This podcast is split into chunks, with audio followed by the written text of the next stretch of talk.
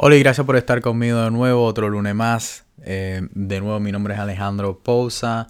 Mi número de NMLS es 1634791. De nuevo, mi número de NMLS es 1634791. Antes de comenzar, le quiero dejar saber que vamos a tener dos eventos esta semana aquí en la ciudad de Louisville, Kentucky. El primero va a ser el 30 de mayo de 5 y media a 7 y media y es un seminario o una clase de cómo prepararse para comprar la primera vivienda. Em, y eso es el jueves de 5 y media a 7 y media. Y también vamos a tener uno el viernes de 8 a 11, que es una excursión que vamos a tener en la parte del West End o de, de Louisville, Kentucky, para ver qué tipo de inversión van a tener eh, específicamente los inversionistas eh, que se enfocan en el en, en, comercio de bienes raíces, comercial. Para más información de esos dos eventos me pueden contactar eh, en Alejandro Pousa en cualquiera de las redes sociales. es Alejandro Pousa en Facebook y Alejandro Pousa en Instagram.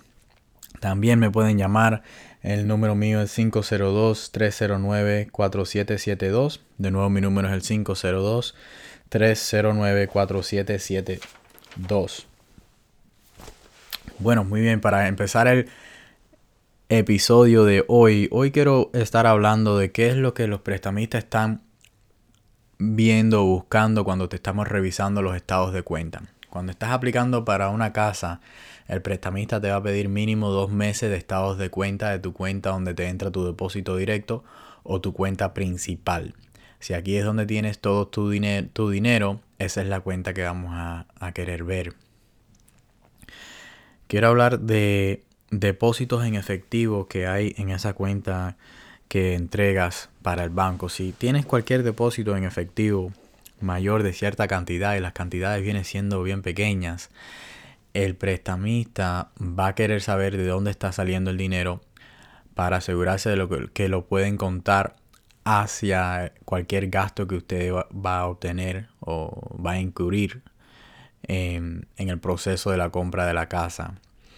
Para darle un ejemplo, si usted repara carro o tiene una compañía de limpieza, pero todo se maneja con efectivo, no vamos a poder contar ninguna parte de ese dinero si no hay una forma de em, revisarlo y saber el punto de origen. Tenemos que conectar el punto de origen hasta tu cuenta de, banco. Eso se le llama una, trayectoria de, papel, ¿no? Em, eso es algo muy importante porque algunos préstamos tienen ciertas restricciones en el ingreso que no te puedes pasar como un aplicante de cierta cantidad de dinero que ganes al año. Este año, eh, vamos a decir, es 57 mil dólares para ciertos programas. Si tú tienes un trabajo en, que, es tu trabajo de tiempo completo y gana, vamos a decir, 30 mil, el banco tiene que asegurarse de que tú no ganes más de los 57 mil. Entonces, si tienes un part-time o si tienes dinero que te está entrando eh, de cualquier otra compañía, van a querer saber con qué consistencia te está entrando a tu cuenta de banco y si vas a seguir trabajando para ese tipo de trabajo. Ahora, del otro lado, si tú quieres que el banco te considere dos formas de ingreso, tu trabajo principal, y un part-time o trabajo que trabajas en cierta temporada. Tienes que tener ese segundo trabajo, ya sea a tiempo medio, part-time o por temporada, más de dos años, porque lo que hace el banco es sacarle un averaje de los últimos dos años de ese trabajo para sumárselo a tu ingreso em, normal o tu ingreso principal. Y bueno, de ahí entra en mucho más detalle, depende en lo que tengas en tu cuenta de banco, pero prácticamente estamos tratando de determinar tu ingreso, qué es lo que tus hábitos de, gasto, tus hábitos de ahorro, todo lo sacamos de tu estado de cuenta. Eh, la respuesta a esa pregunta la sacamos de tu estado de cuenta. Está bien, bueno. Em, ya eso es todo para hoy. Hoy es un episodio un poco más corto.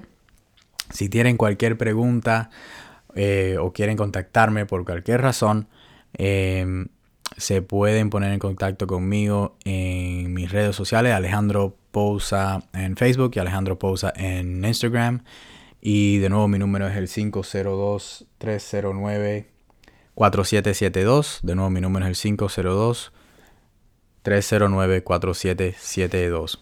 Muchas gracias.